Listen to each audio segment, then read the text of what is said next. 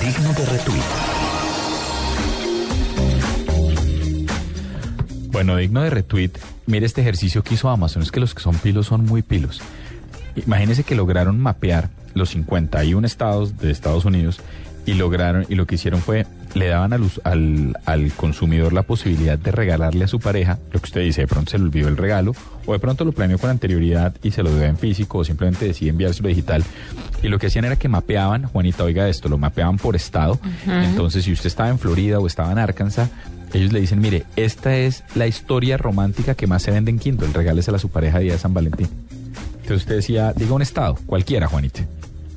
Mm, Alaska, Arizona, Arkansas, ah. Delaware, el que quiera. Pensé en Facebook Estado. No, no, no. Eh, sí, Alaska. Alaska.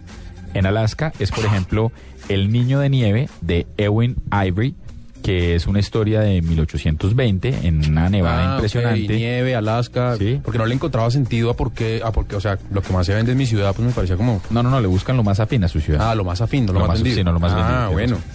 Deme otro, Hawái. Entonces encontraban una historia de amor en Hawái.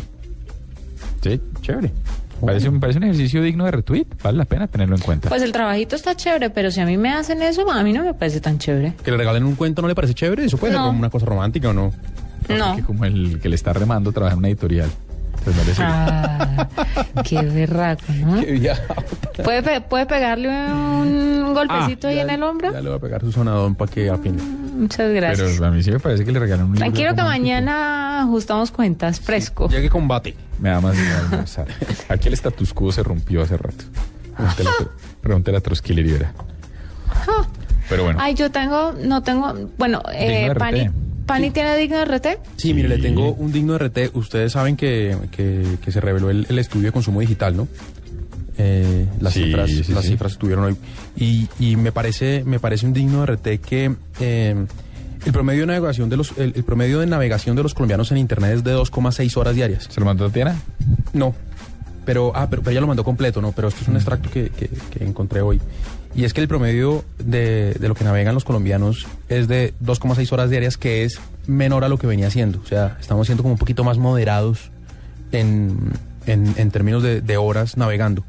Eh, lo que me parece chévere de esto y lo que es un digno de RT es que el cubrimiento, o sea, eh, el 80% de la gente en Colombia ya tiene acceso a Internet. Sí, o sea, eh, el servicio llega a 8 de cada 10 colombianos y eso me parece, me parece, me parece un digno RT. Eh, la gente está usando las redes sociales y lo están utilizando para, para temas educativos.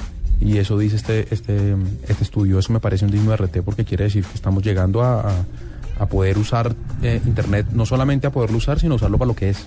Yo le tengo dos datos adicionales a ese. El 30% de los encuestados ven películas desde su computador y que es un crecimiento grandísimo y el 5.5% lo ha visto a través de servicios pago over the tap tipo Netflix en los últimos tres meses. Bueno, ahí tiene. ¿Qué opinó Juanita? Fantástico, me parece. Bueno, ¿con quién quiere que vayamos para que no, que no la concentremos? Con mismísimo virus, por favor. Ya volvemos. Pero no hablar de su enfermedad. No.